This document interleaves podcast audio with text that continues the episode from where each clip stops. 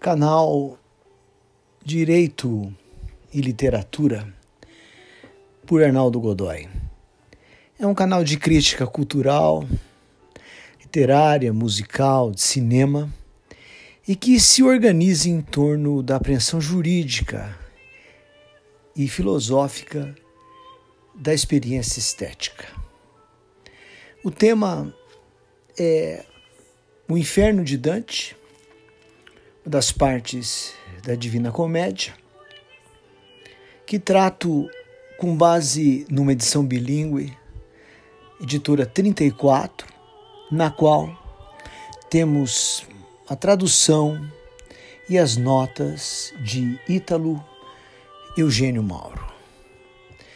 A comédia, esse é o nome original, é um livro do século XIII, atribuído a Dante Alighieri, e assim foi chamada, comédia, porque tudo começa mal e tudo termina bem. De tal modo são as comédias na tipologia tradicional grega. Dante começou visitando o inferno e terminou no paraíso. As tragédias, como por exemplo Édipo, Antígona, em contrapartida, começam bem, porém as tragédias terminam mal. O adjetivo divina é posterior, talvez atribuído a Boccaccio. Dante, acompanhado por Virgílio, que é o maior poeta romano, visitou o inferno e o purgatório. E porque não era cristão, Virgílio não entrou no paraíso. É a terceira parte desse fascinante livro.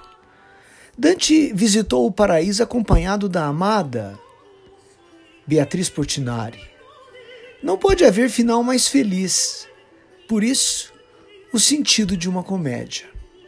Não se sabe se a musa Beatriz de fato existiu, ainda que em Florença se indique um lugar como seu efetivo túmulo. O poema é carregado de simbologias. Purgatório e Paraíso têm 33 cantos. O Inferno conta com 34 cantos, porque o primeiro canto é o canto de apresentação. Os versos originais são decassílabos perfeitos. O poema está em versos agrupados em três. Esse número é a chave cabalística da interpretação. O nome Beatriz sugere três vezes beata ou três vezes geradora de vida tris ou trice. Eram três os animais que estavam na porta do inferno quando Dante encontrou Virgílio: uma pantera, um leão e uma loba. A loba pode significar a avareza ou a cúria romana. O leão pode representar a soberba e a violência, ou mesmo a França, que à época recorrentemente invadia as cidades italianas. A Itália ainda não era um país unificado a unificação somente ocorreu em 1871.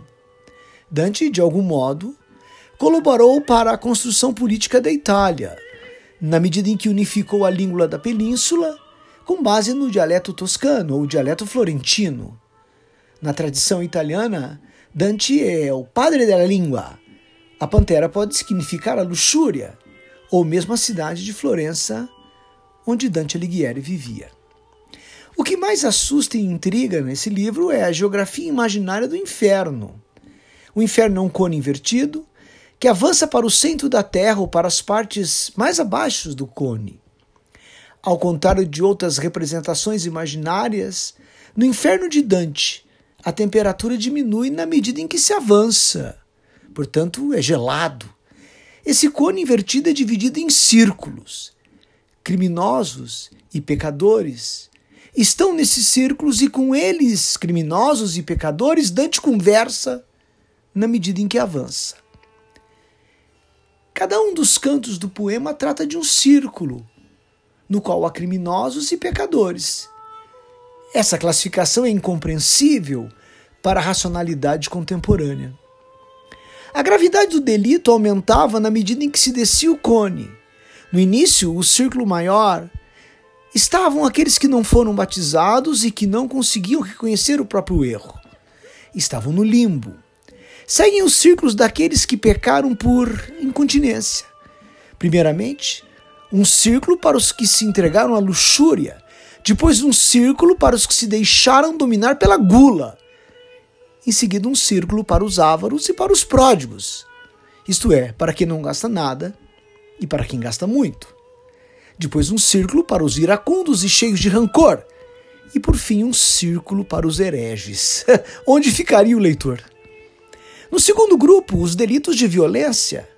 Um círculo para assaltantes, um círculo para suicidas, um círculo para os blasfemos e para os sodomitas, e um círculo para os usuários.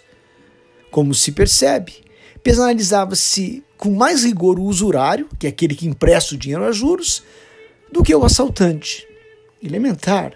A igreja condenava a usura. Afirmava que quem empresta dinheiro a juros estaria vendendo o tempo que pertence a Deus e que não poderia ser comercializado.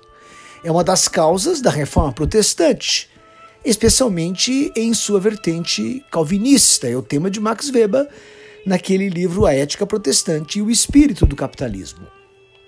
No terceiro grupo, um círculo para os rufiões, que são aqueles que exploram a prostituição. Logo abaixo, um círculo para os aduladores e lisonjeadores. Depois vinham os simoníacos, Simoníacos eram aqueles que vendiam milagres. O nome vem de Simão, o mago, que, segundo a Bíblia, tentou comprar o poder de fazer milagres. Seguiam os magos e os adivinhos. Depois vinham os traficantes. No próximo círculo, os hipócritas. São os fingidos e mentirosos. Depois os ladrões e logo abaixo os maus conselheiros e os intrigantes. Este grupo encerra-se com o círculo dos falsários. Por último, os traidores. Os traidores são os piores. Primeiramente estavam os que traem os próprios parentes. O que fazer com quem trai o pai, a mãe, o filho, a filha? Depois os que traem o Estado. Compreensível. Vivia-se num mundo cheio de conflitos políticos que opunham os guelfos, que eram partidários do Papa, aos gibelinos, que eram os partidários do imperador. Na sequência, os que traíam os hóspedes. Por fim, os mais idosos, os que traíam os benfeitores, esses eram os mais odiosos. Aqueles que nos fizeram o bem, coisas boas, que nos ajudaram e que, lamentavelmente, foram desrespeitados. É a pior forma de traição. Nada mais odioso do que pagar com traição a quem sempre nos deu a mão. Há um samba de Bete Carvalho, chama-se Vou Festejar, que registrou o refrão. Dante reservou para esse grupo o ponto mais apavorante do inferno. A nossa sambista da Mangueira concordaria com o poeta italiano. Essa classificação, essa taxonomia de crimes e pecados, foi a base de todo um sistema de atribuições de culpa e castigo que vicejou por um tempo obscuro e incompreensível.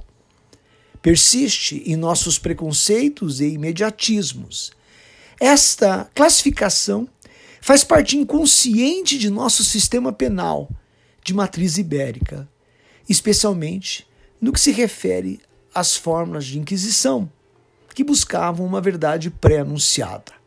Na Inquisição, o culpado era escolhido. A demonstração da culpa era um pormenor. Bastavam indícios e convicções.